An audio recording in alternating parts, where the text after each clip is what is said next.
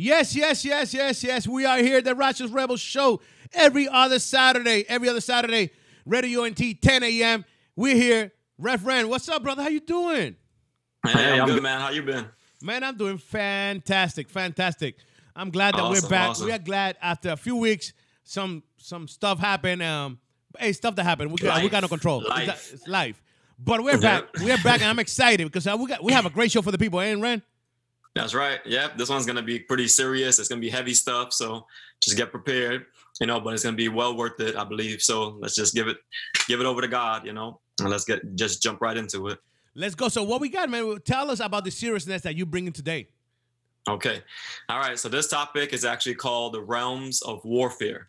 Right. So we're talking about literally the battle lines. We're talking about where the fight is and what we need to be fighting for and how to fight and everything all combined in one to just basically help orient the people and help them to recognize like, you know, we're in a full scale war.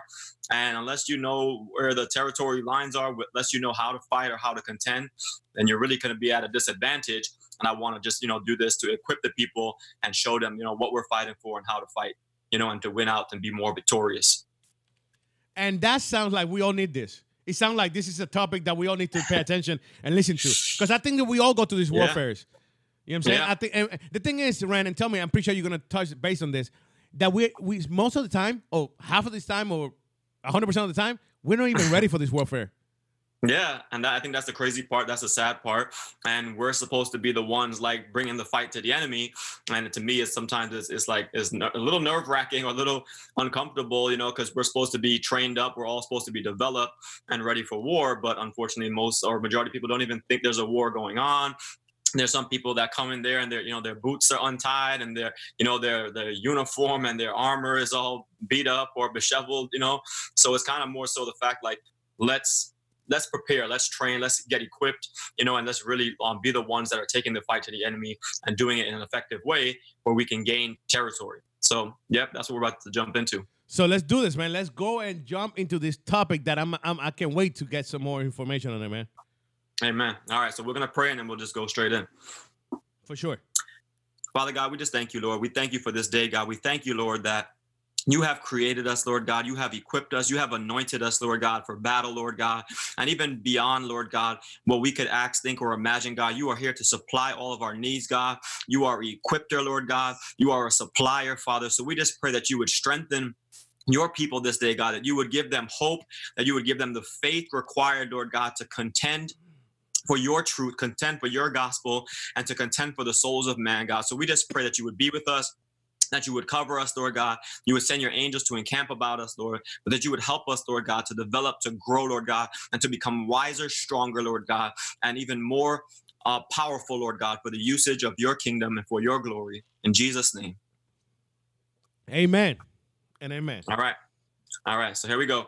All right. So the first part and the scripture for this topic in regards to the realms of warfare is the fact that um, in Second Corinthians 10 4, it says, The weapons of our warfare are not carnal, but mighty through God to the pulling down of strongholds and everything that exalts itself against the knowledge of God. So, what that basically means and what it's saying is that we don't fight in the flesh, right? The war that we fight, we fight spiritually and we fight in the supernatural. And our job, right, and, and the things that God has given us, the power that He's given us, um, gives us the authority to pull down strongholds, right? Things that try to um, capt- like captivate or to capture God's people and to hold them down or to suppress them. We're um, equipped and we're powerful to the point where we are able to pull down those strongholds and anything that exalts itself against the knowledge of God.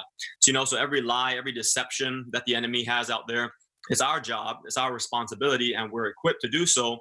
And we're supposed to actually contend against false knowledge, against false doctrines, and things that are deceiving people and leading them down the wrong path.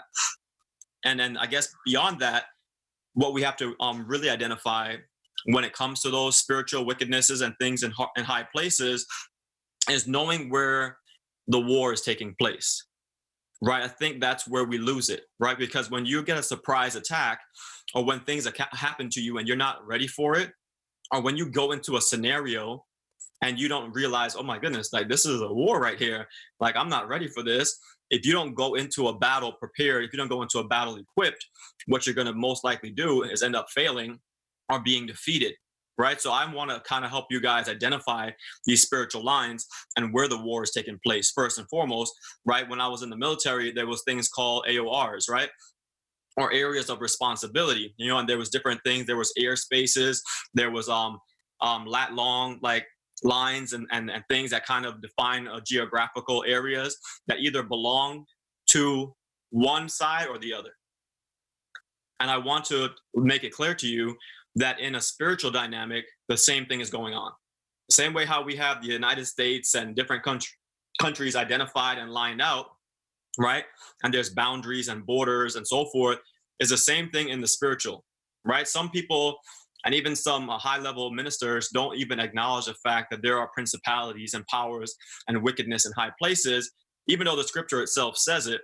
And the problem with that is that when you go into a different country, or even if you go into a different state, there's different rulers and authorities spiritually beyond the natural, beyond the governor, the governor and the president and whatever, um, the mayor for that area, right? Those are those, those are just um, natural indicators of what is actually occurring spiritually.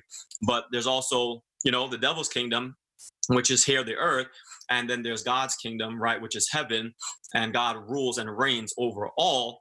But in regards to the fact that there are principalities, there are powers, there are delineations of authority. We have to start off from the first and foremost part of understanding that the enemy owns certain areas and owns certain pieces of land and a spiritual dynamic and and most people don't really want to um agree to that they don't want to uh, accept that and i guess it's kind of hard because we want to believe you know you know god is the best and you know we're the children of god and you know the devil doesn't have anything on us you know he doesn't have anything he doesn't own nothing right? And we maintain that mentality but that's not to say that the devil doesn't have you know people losing their mind. It's not to say that the devil doesn't have people in jail that don't belong there right? He has you know people captive. He has people's mentality captive. Um, he has certain areas and powers and um, places of authority in a natural sense manipulated and controlled because he has the people's mind right? So once he has your mind or he has your soul in that regard then you're his puppet and then he just positions you wherever he so needs you in different areas to achieve his agenda. Okay? So we're going to keep on like fleshing that out but i want you guys to kind of understand that particular premise so far and then now we're going to see how that plays into reality and into other things going forward so um, the scripture says in Isaiah 40, 12, and this is more so for the people that don't want to even accept that there's a spiritual reality beyond the natural. It says, Who has measured the sea in the hollow of his hand, or marked off the heavens with the span of his hands? Who has held the dust of the earth in a basket, or weighed the mountains on a scale and the hills with a balance? Right? This is speaking to the fact that God in the supernatural, in the spirit realm, was measuring space, right? Essentially, God was measuring space. You know, he took out his his tools, you know, his measurement tape, and he's like, all right, I need X amount of stars and galaxies that way, and and he starts to lay out the framework, right? Or who was he says who has laid the plumb, right? Which is a, like a way that you use measurement to kind of like get a, a, idea of how much area are you going to assign to different things and create things right? So this is isaiah talking about god creating the the universe and how he was basically developing the dynamics of the supernatural before he created the natural right? So god basically was there and he is the consistency of all things that do exist spiritually. Because in colossians 1.16 it says for in him all things were created things in heaven and on earth visible and invisible. So God created the natural stuff and he also created the invisible things. And we're just like, what? How can you create something that's invisible? But that's what I'm really trying to help you guys see today and understand is that there's a whole nother realm, there's a whole spiritual world that we need to be able to open our eyes by the Spirit of God to be able to see so we can fight in the blind or we can fight in the supernatural and not just in the natural. Okay and it says there's whether thrones or dominions or rulers or authorities all things were created through him and for him he is before all things and in him all things consist or all things hold together right? So the spiritual powers and principalities that we're talking about, or, or wickedness in high places, they were all developed and have their existence still in God because he is the thing or he is the person that everything is consisted of. Okay, so that's just that's a, a foundational block that we have to understand as we go forward. So now we have to recognize that being in a spiritually created universe and galaxy and solar system, you know, with planets and, and atmospheric conditions and all these different dynamics that are typically far above our comprehension and mind, um, should be our first major clue that not everything is as it seems, right? And there's more aspects to this life and that just sometimes are clearly inexplicable, right? There's just certain things that we can't explain, but when the word of God declares it, we have to just be able to accept it and take it as truth and walk with it and walk in it. Okay. And, you know, that's just the framework.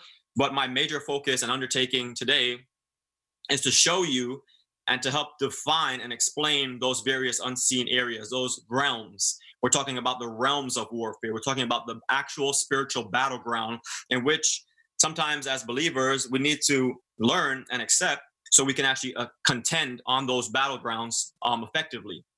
Right? There's different courses, right? Or when you play sports, right? There's different fields, there's different territories. Like, you know, sometimes you can play on turf or you can play in mud, you know, and there's different territories or different land masses that have different effects and you have to be able to adapt to them, right? There's different, um, there's basically different levels and courses that when you engage in a war there's some things that are like skirmishes and there's some things that are like full scale war you know there's like world war one two three and then there's just certain battles right? There's just certain um operations that are on a lower scale.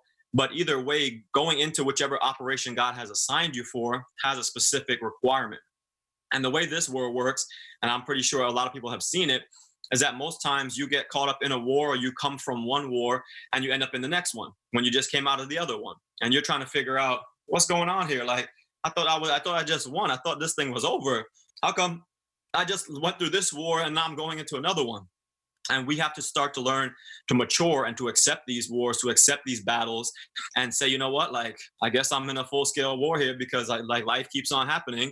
So what am I doing about that? Am I equipped for this, or I'm just gonna like let these things pummel me and take over me, and then sometimes you know I'll just keep on losing, or I'll just roll from one defeat to the next. That can't be the case for the children of God, right? So the first part that we have to do right now is identify some of the major realms. Okay. And this is important. This is significant because a lot of people, you know, without knowing it, are blinded, right? They're blinded to the dynamics of which particular war or where the wars are even happening, right? Sometimes in America, we don't see too much wars and we think, oh, that happens on the other side of the world. But in America, especially spiritually, there's so many different wars going on, and we need to know where the fight is being won or lost and where the fight actually is occurring. Okay, so one of the first ones of the AORs or the areas of responsibility in war that we are responsible to to win on is the realm of the mind. Right? This is like the first major battlefield. And even uh in Minister Joyce Meyer, she identifies it as the battlefield of the mind in one of her books. And this is very important because that's where the, the first war is typically either won or lost. Like if the devil gets you in your mind, right? He basically has taken your head off, right? He's taken you and he's overcome you in such a simple f- form that has so much power, right? If he can get into your mind, it's like almost like spiritual psychological warfare to the point where if he can get into your mind, or if he can reduce the knowledge of God that you have, or if your education level is not where it needs to be as it pertains to the scripture and so forth, or if he can contort scripture, or if he can um, defeat you on that first front, right? Then he basically can take you for like, you know, he can even cause you to be a traitor. He could bring you over to his side and have you fight against God's people. He can do um, things to the point where you're so deceived that you lose your salvation, you lose your soul, and you have to be able to recognize that you have to wear the helmet of salvation and you have to basically be able to um, win the battle first and foremost in the mind, because that's a very significant realm. And you have to be renewing your mind and washing your mind with the word of God so that you can be renewed and you can be able to discern and see where the other fights are coming from. And that's a very important one. You need to guard your mind and you need to be equipped and thoroughly um, ingesting the word of God and, and, and listening to people preach so that your faith can be developed. Okay, the next realm, which is one that's very significant and one that people are sometimes like they're very, I guess, naive about this realm at times because it's one that seems harmless but also has a very strong and potential power and that's the realm of the arts right? So the the realms of of music the realms of spiritual influence because of what you're taking into your system either through audio whether through tv and visual stuff. Like the realm of the arts is such a potentially influential and persuasive um, realm because most people will give into it right? They will sacrifice or they will um they would like basically compromise their walk because oh i love this song you know i just i gotta hear it you know or you know I, I can't like i love this show. I mean i know they're cursing. I know that there's you know there's so many bad things happening on it. I know there's there's demon possessed. I know there's zombies and and all this stuff. Like i just i'm so attracted to it right? So a lot of people even on that degree sometimes get into a place where they accept so many other things that it starts to feed their spirit right? Or they inherit other spiritual um, dynamics of darkness that they wouldn't otherwise have if they were more closed off or if they chose to listen to music that was more glorifying to jesus versus things that were more glorifying to the world right and that's a battlefront and we've seen our children we've seen people you know just swayed over so easily and brought into drugs into addictions into pornography because of what the music is professing right when people lose their salvation sometimes over you know, oh, I, I, gotta listen to DMX, you know, I gotta listen to, you know, Jay Z. I have to get these people like, you know, I, I gotta have that. I can't, I can't give that up, right? So that people just become contorted or they become distorted in their spiritual framework, and then they basically lose on that front as well. Okay, the next one, which all plays into the mind and and to the spiritual influence, is the realm of your identity in Christ right? Because if the enemy can basically cause you to not know what side you are on, then essentially he can cause you to be um, recruited onto his side, right? So most people come into this world um, neutral, essentially. They don't know that there's a whole big war going on. They don't know what side. Sometimes people are not raised Christian and so forth. They don't even really comprehend that there's a whole identity crisis as it pertains to who is our father in life, right? So you can lose the whole war with the enemy basically tells you that you're a bastard child and and that you're not you don't have a father and if anything you should come live with me you know and like you know i'll take care of you and i'll give you money and i'll give you riches and i'll give you you know all the things that this world has to offer then you can sell out on your identity and lose pretty much the whole battle because if you lose on your identity essentially you don't know where you're going you don't know who you belong to and then the concept of heaven can be so far fetched that you don't even desire it or care to know about it because you don't really know who you are as a person. So when you if you don't have your spiritual identity set, what the enemy does is literally he just takes you captive and, and takes you over to his side very simply, very easily. And most people just bite off on it because the devil tends to have the ability in this earthly realm to just provide you um, like a pacifier or something to just kind of hold you down to the point where you're not even concerned about who you actually are in God. Okay, so that's the realm of your identity and then you know the, we're even losing um ground on that front when it comes to gender identity right like people don't know anymore nowadays like i guess who they are or how they were born right? They're even like assigning their own gender to the point where the enemy is like so thrilled because not only does he have you trapped or convinced now he has you just picking and choosing whatever you so please whatever you feel like every morning when you wake up you can just switch it right? So he's even got people in the place where there are by their own admission, um, declaring things that are ungodly or things that are not even in line with the scripture and and normality and normality. Okay, the next part, which is also significant, is the realm of your identity as it pertains to your lineage in God.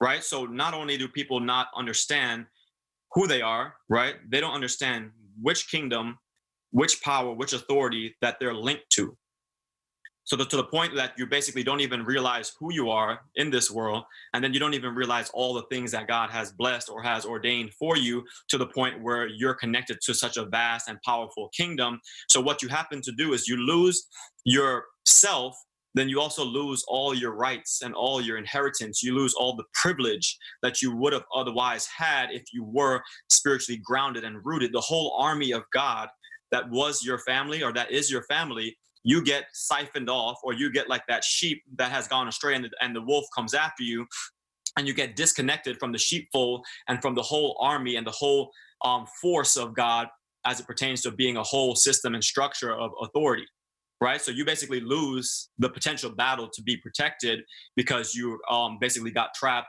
and like uh, taken off on a, a course that doesn't link you to your actual grouping of people that would otherwise defend you. All right, so that's very, very significant as well because it's easy to defeat a single sheep or to like snipe somebody who's out in the field by themselves versus to take on a whole army. So that's very significant as well. So you need to be strong in the Lord and, and be able to identify that and come into your own and link arms with your brothers and sisters in Christ. And the other realm that's kind of connected to that is the realm of governmental authorities and powers in high places. Right? This is what we're talking about as it pertains to the fact that there's spiritual realms naturally, but there's also powers and wickedness in high places that sometimes you can walk into a place and you can feel an oppressive nature.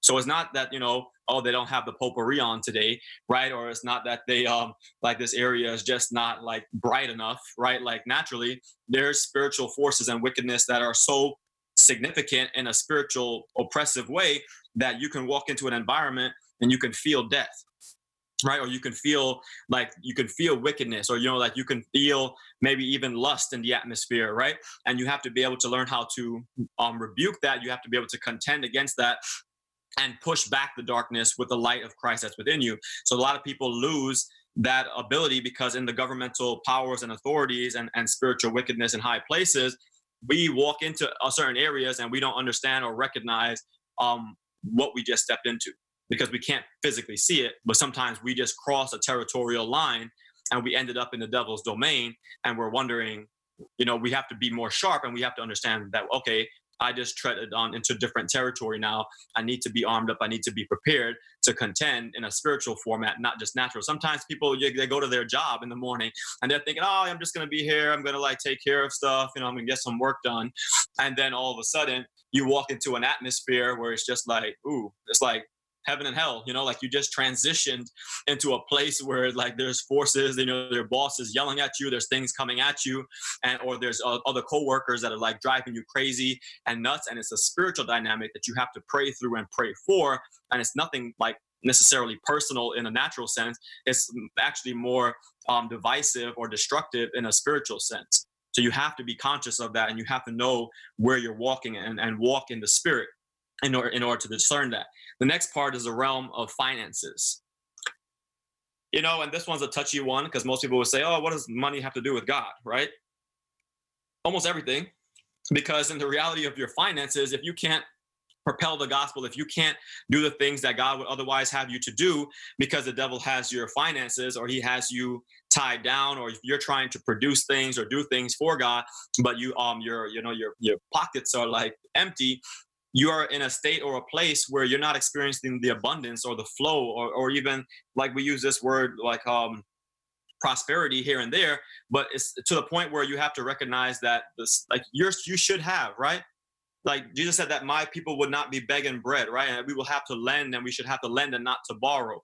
Like we're supposed to be at a stage or a place where spiritually, when it comes to finances, that we have things in order, we're doing things right, we're managing it, we're paying our tithes, and then we have an increase or we're fruitful to the point where we can affect change or we can do things for God. We have the supplies, we have the things. Other people don't have to go to the world to get it because we are the children of God. They can come to us right? And that's so significant that's so powerful because we just don't realize it or sometimes we're not sharp enough to even manage or we're buying like like stupid things that we shouldn't otherwise buy.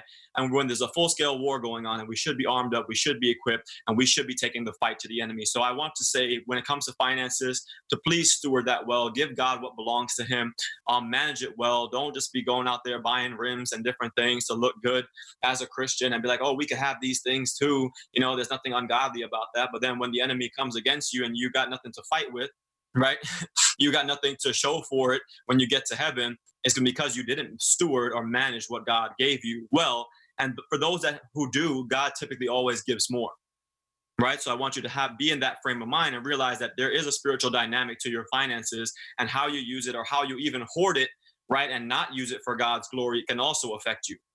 right? You can end up lack, losing or lacking things because you're not willing to give, right? Like you hold on to it. The Bible says, freely you receive, freely give.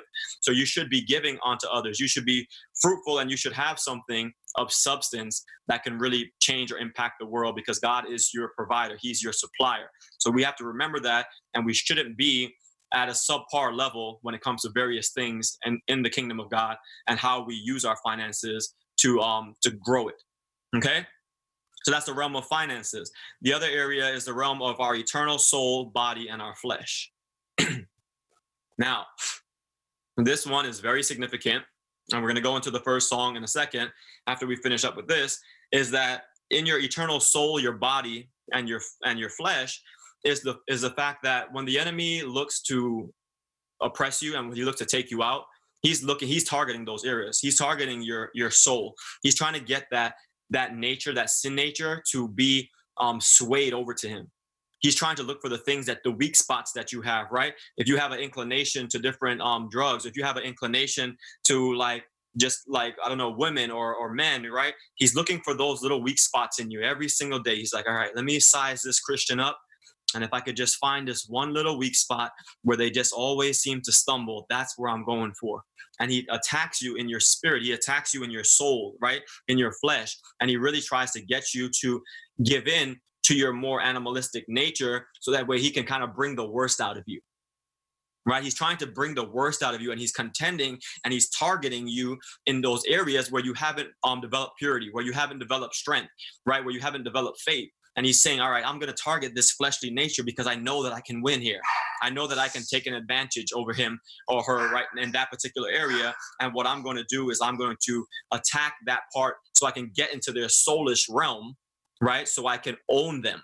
Right, so the devil's trying to attack you on a fleshly level in your body, so he can get into your soulish realm, which is a deeper place in your in your essence, in your existence, to say, you know what? If I can get him that much, I can bet you I can do get him this far and that's where we also lose it and this is a realm that we're more familiar with because more times than not um, being born into sin we typically stumble in this area and we lose a lot of battles in this area so this is a front or a realm that we should be very aware of, right? This should be a realm that we're very familiar with, and we need to learn how to win in this area per our sanctification, per, per our holiness in God. And that's really one of the realms that is most significant, which leads to the others. If you can't manage that one well, God can't really um, use you in higher levels of authority and power until you have that under wraps right? So you have to have your sanctification, your holiness together, so that way God can move you up the chain and can use you in higher levels of authority and power to take dominion for His glory. So we have to keep keep that one together and remember that, and read your word and, and stay prayed up,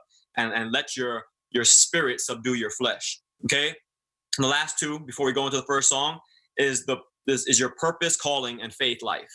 Right?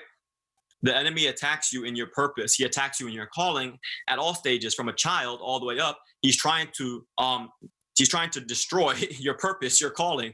So once he once you identify or once he identifies what it is essentially he's coming for that. You might not even be aware of your identity quite yet. You're still trying to figure out who you are in god and, and what's the point of me being here. And the devil's like oh you don't know okay well i know and what i'm going to do right now is i'm going to try to like cut you off or i'm going to try to destroy your throat so that you can never be a preacher or i'm going to try to destroy um distract you or i'm going to try to get you to use your gifts for me right like or take you into the music industry or i'm going to try to get you to be so obsessed with money that the whole concept of you being a pastor or a minister is not even enticing to the point where you basically are, are assigning yourself to things that are ungodly. You're assigning yourself to be the financier or the business person, you know, to have, you know, the Lexuses and the cars and whatnot.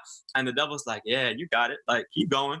You're in the right direction. You know, I'll guide you actually. Let me take your hand. Let me take you a little bit deeper or further but it's more so a hindrance and it's a blockage from you understanding in the realm of your calling, the realm of the reason why God put you here, your actual purpose. He's trying to defeat you in that realm. So if you don't even know what your calling is right now, I would say that you're possibly being defeated in that particular realm, depending on what stage of growth and maturity you are in God, because God has a particular purpose and assignment for you. And if you haven't discovered it, then you need to contend in that front to basically figure out what it is and then start to walk in it, start to utilize it for the glory of God. So that's very significant. And the last one, there's a there's a whole bunch more, but this is the last one for now, is the realm of the territorial lines and geography. So what all this actually equates to in a natural sense is that and most people can probably think about it. Like if you just bring it down to a neighborhood level, you can kind of tell where the gang members might hang out. You can kind of tell where maybe the drug dealers live, right? You can tell maybe where the neighborhood is more family oriented or pure. But those are spiritual and territorial lines where the enemy is trying to take dominion or has either already taken dominion and is trying to own or position himself to hold down a particular area right? Or if you could think in your neighborhood, if you have a neighborhood where there's like, you know, all the people in poverty live on one side and all the people that are rich live on the other side, then you exactly know where the spiritual territorial lines are and kind of where the enemy is has the advantage. And that can't be the case. And that's why we're going to go into this first song about armor with Papa San. And basically, this is us getting prepared. This is us realizing that we're already in the war the territory, the lines have already been there, war has already been declared. Now we need to get armed up. And then when we come back, we're going to talk about how to actually fight on these fronts. All right, so just as Papa San, check out Arma. Sube el volumen que ya empezamos, entreteniendo y edificando. Con Radio Unete soy diferente, mensaje que cambiará tu mente. Así es, así es, así es. Transformando tus oídos, lo digo otra vez, música que edifica, con esencia en tu vida. Hey, estás escuchando Radio Únete, esencia PR en la casa. Súbalo. Edificando tus oídos con música que edifica. Somos diferentes. Somos diferentes.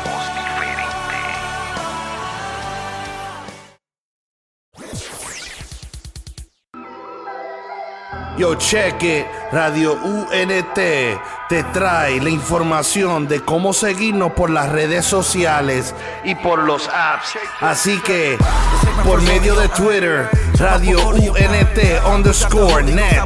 Eso es Radio UNT guion bajo net. Por Facebook, Radio UNT.net. Por Snapchat, Instagram y YouTube, Radio UNT. Eso es la letra U, la letra N y la letra T. No te confunda. Así que por los apps, seguimos por medio de Apple, Apple TV, Roku, Amazon Stick, Google Play todo bajo Radio UNT. Somos diferentes, somos diferentes. Spread the word, let it be heard. Yup. I was tweaking, had my mama going bonkers. Yeah, you probably wouldn't believe it if it hadn't been for Jesus. I'd be still running around like I'm a gangster. Uh.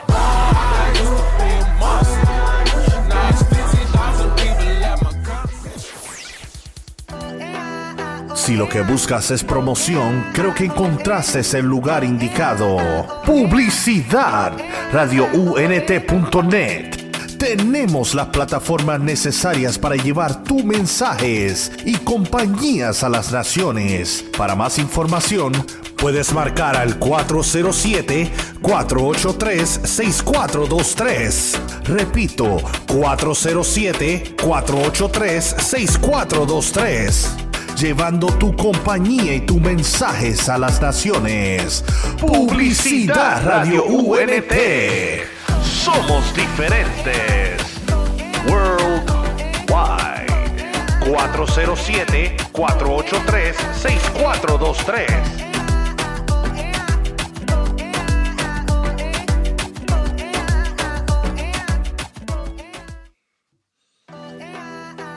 If you're searching for the place to promote your content and info, look no further. You have found the right place. Here at RadioUNT.net, we can help you advertise and promote your content, business, information, and events. Advertising through Radio UNT. Please hit us up at any time for further information at 407 316 6376. Again, 407 316 6376. Allow us to help you promote your content to the nations. Advertising through RadioUNT.net worldwide.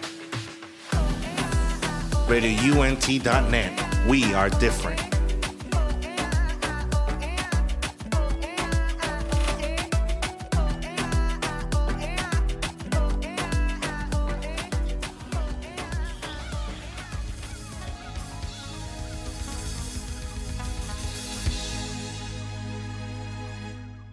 We are back. We are back. We are back to the Righteous Rebel Show.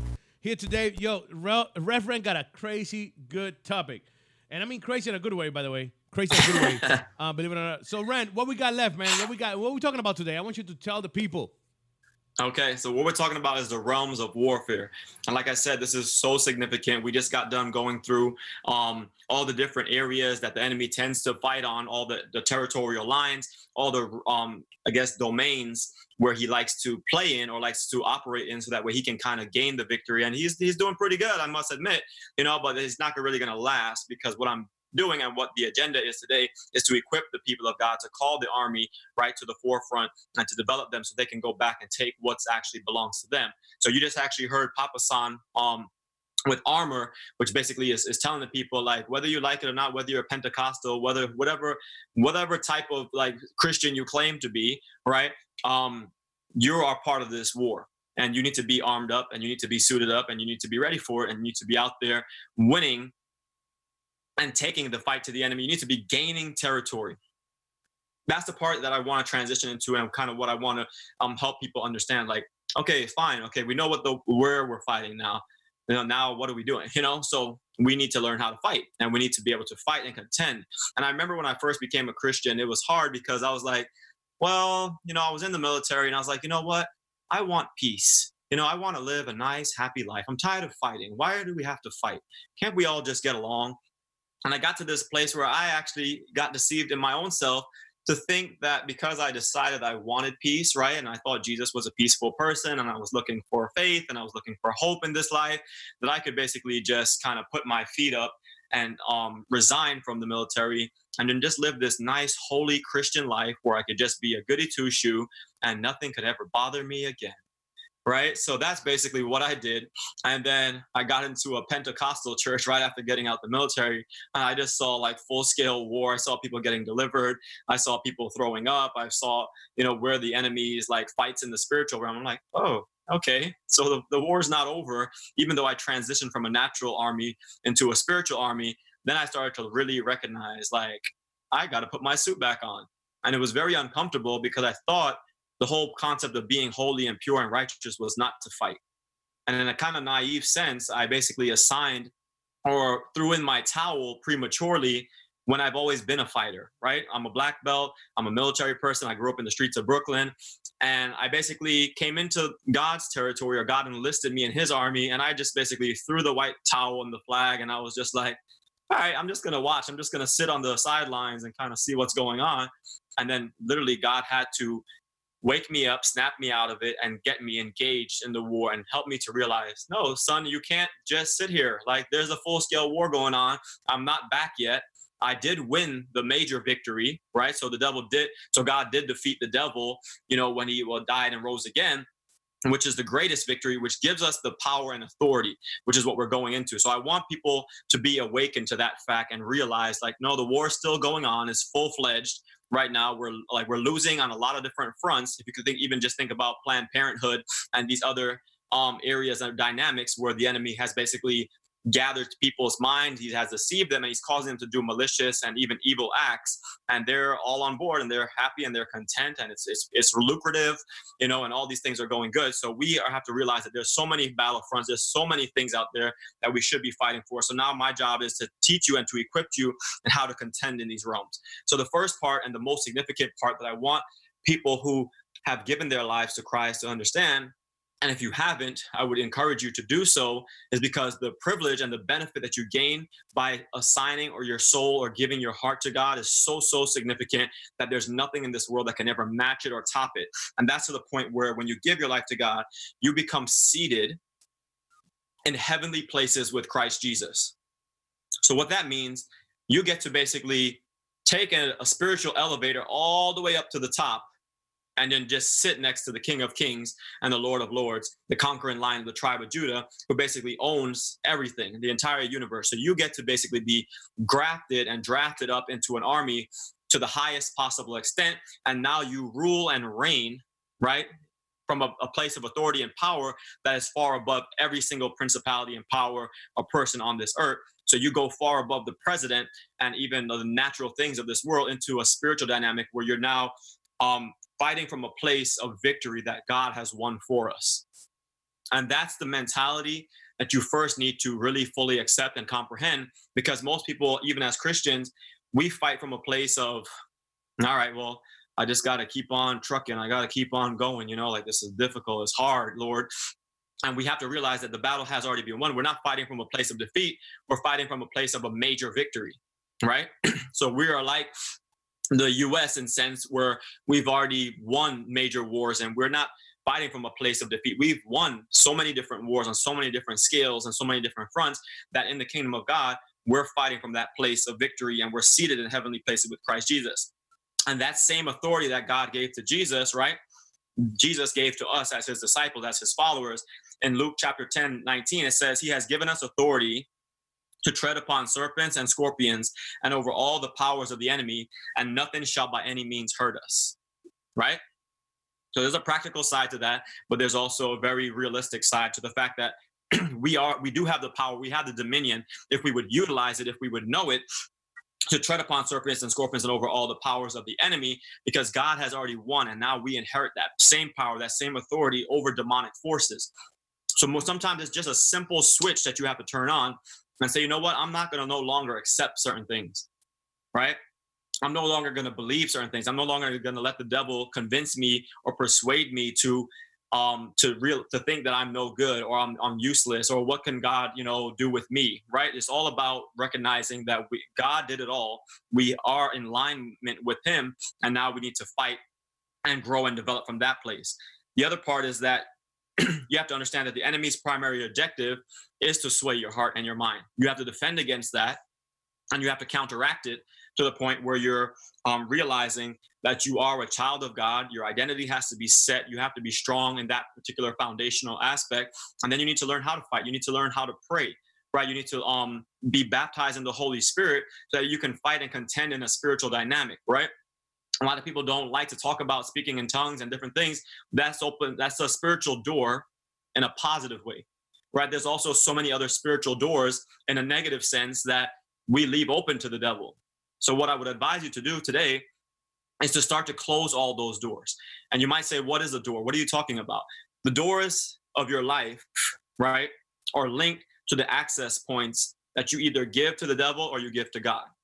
Right? You if you if you open a door in your life and you allow sin in, what the devil is looking to do is is to slam that door all the way open and to come right in, right? So you have to learn how to close the doors in your in your life where, where you might be weak, right? If it's addiction, you have to close that door, right? If it's pornography, you have to close that door. If it's lying, you have to close that door. These are little access points into your walk, into your life, where you basically either have that door locked and sealed, right? Or you just have it wide open and the enemy has the room to come in. Now, there's other doors that you need to access, but they need to be more guided and directed to the point where your worship, right, in a spiritual dynamic, it needs to be guided and directed sincerely and primarily to God and God alone, right? You have to basically come to this place or this understanding where um, if you're going to open yourself up to anything, the best thing you could do is open it up to God. But you do want to keep it closed to darkness. And that's a very tricky thing to do, but you have to know where you are, who you are, and what you're about in order to stay in that vein, in order to not allow um, the enemy access to your life. So that's another way that you can start to win the war or to contend is by closing your, your life off to evil things, right? Getting rid of things that are not of God sometimes people have things in their homes or they have things um, in their vicinity that have spiritual connections to the, the realms of darkness. And I would advise you to get rid of those things if you can spiritually discern or you can pray and ask God, um, is there anything in my home? Is there anything that's not pure that could be a potential area where the enemy is like plotting or um, like planning to attack you through because he's found a way to get access into it? right? So it's almost like planting a bug, you know, or planting something to spy on you or something that he can kind of like sneak through the back door and find access into your life, into your home. You have to close off your life and close off these areas or these um, spiritual access points from the enemy as well. Now, we know per the word of God that it says that the enemy has come to steal, kill, and destroy. So we know what his agenda is. We have to be aware of that. That's part of the realm um, battle in your mind. If you don't believe that the enemy is real, or if you don't believe that he's out there, how can you even accept that he's come to kill, steal, and destroy you? So part of growing up in God, part of understanding is realizing that the devil is real, right? He took one third of the angels. There are demon spirits here on earth that are out here to get you, essentially. And you have to start to be able to see, know, identify, and pray for God to remove the scales from your eyes so that way you can effectively fight back and contend against them. So, because this topic is so heavy, I'm going to start to, like, I guess, indicate or say some things that you're going to hopefully be able to accept or that it will bear witness with your spirit. So, when it comes to fighting against demons, right? And this is a topic that most people don't like or don't want to talk about, but it's significant because you can't really win a war unless you defeat defeat some of your enemies, right? So our enemies are clearly the devil. It's clearly anybody that decides to go against God's ways, right? Everything that exalts itself against God or the knowledge of God. And there's demonic forces, there's spirit, spirits and wickedness in high places that essentially come after you to the point where they're looking to take hold of you. They're looking to possess you. You know, some people talk about, or when they're, at, they're sleeping at night, they feel something grabbing their feet, or they see a vision, or they, you know, they saw this dark thing, right? Those are spiritual wickednesses, right, in high places and we have to learn how to rebuke those spirits right? We have the authority and power granted by god because he won the war already.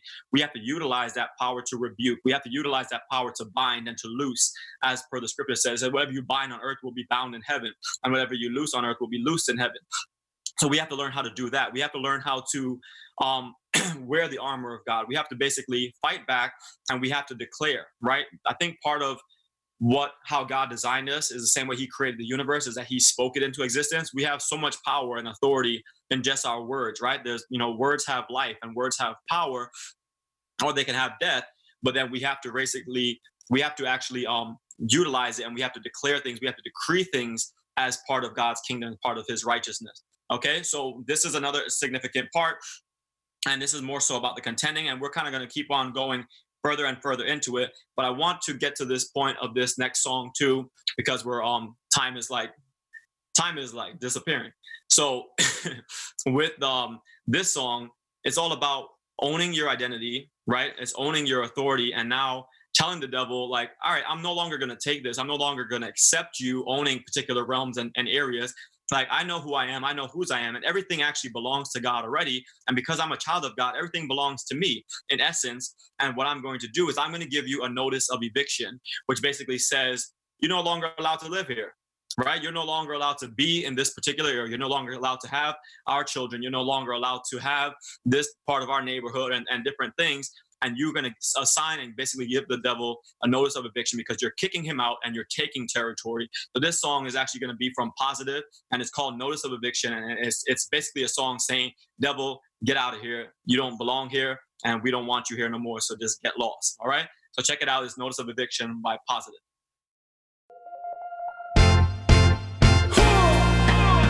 Sube el volumen que ya empezamos, entreteniendo y edificando. Con Radio Unete soy diferente, mensaje que cambiará tu mente. Así es, así es, así es. Transformando tus oídos, lo digo otra vez, música que edifica, con esencia en tu vida. ¡Hey! Estás escuchando Radio Únete, esencia PR en la casa. Súbalo.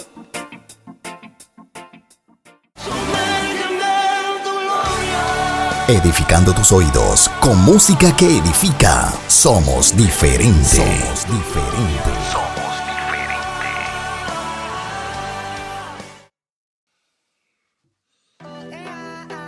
If you're searching for the place to promote your content and info, look no further. You have found the right place. Here at radiount.net, we can help you advertise and promote your content, business, information, and events. Advertising through Radio UNT. Please hit us up at any time for further information at 407 316 6376. Again, 407 316 6376. Allow us to help you promote your content to the nations. Advertising through radiount.net worldwide. RadioUNT.net. We are different.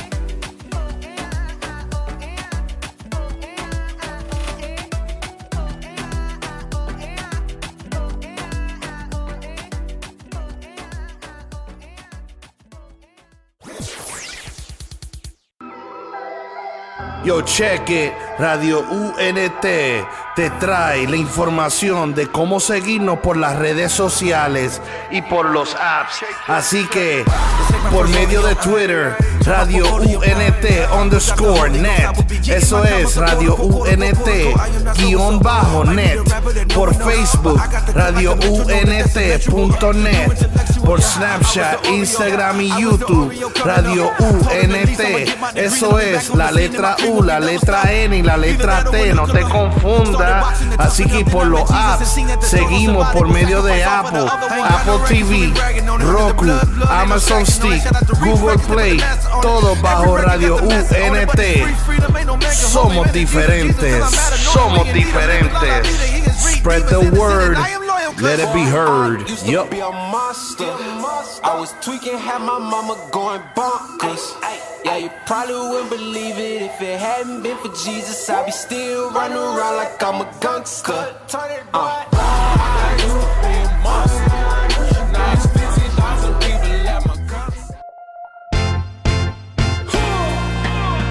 Sube el volumen que ya empezamos, entreteniendo y edificando.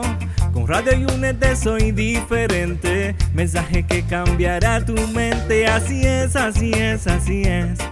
Transformando tus oídos, lo digo otra vez, música que edifica, con esencia en tu vida. ¡Ey! Estás escuchando Radio Únete, esencia PR en la casa. Súbalo. Tune in Saturdays twice a month, 10 a.m. to the Righteous Rebel Show, only on Radio UNT. Keep it locked. Yo, we are back. We are back to the Righteous Rebel Show with Ref Ren here.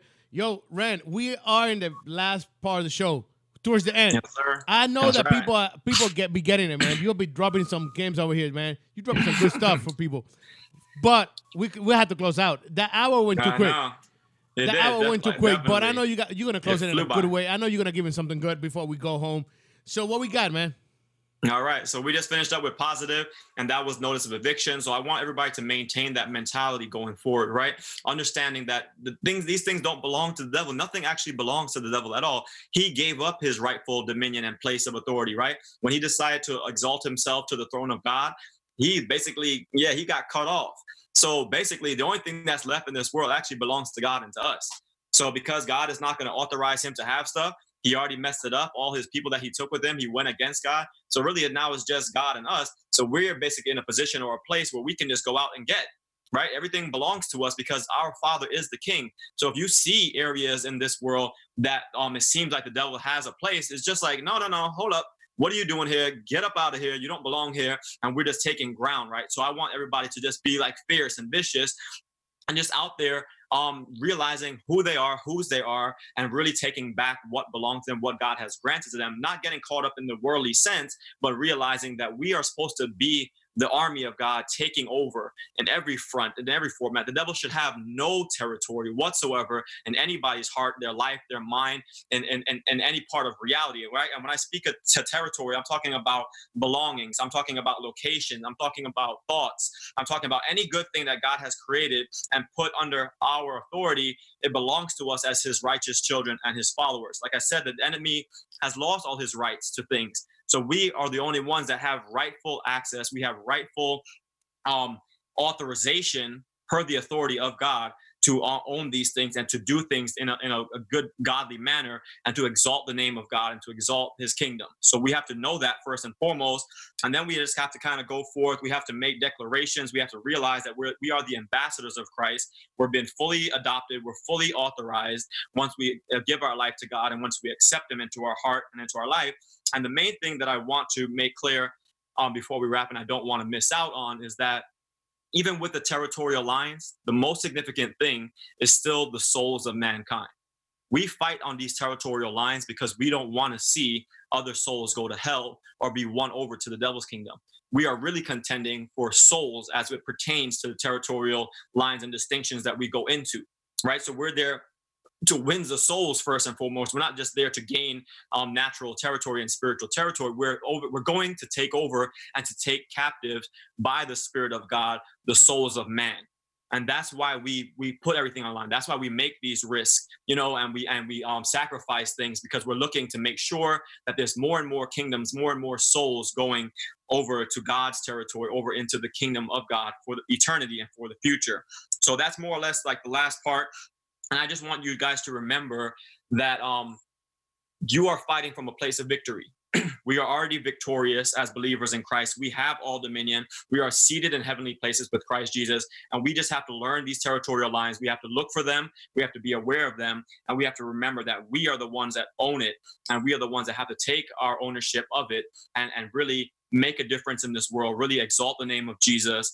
And we just have to know who we are, right? We have to have those sport, those spiritual groundings. We have to know where the battle lies and we have to be willing to commit to the fight. We have to be willing to go into dark and dangerous places to really win back and take what really already has always belonged to us and kind of kick the devil out. So just remember that. Remember that you serve under the commander of heaven's armies and that we have all the right, we have all the authority to just basically go out there in the name of Jesus and to do things knowing that the grace, the power, and the strength of God is with us. He is for us, and we're going to shine the light into dark places and let there be no landmass, let there be no spiritual um, force in heavenly places that has any dominion.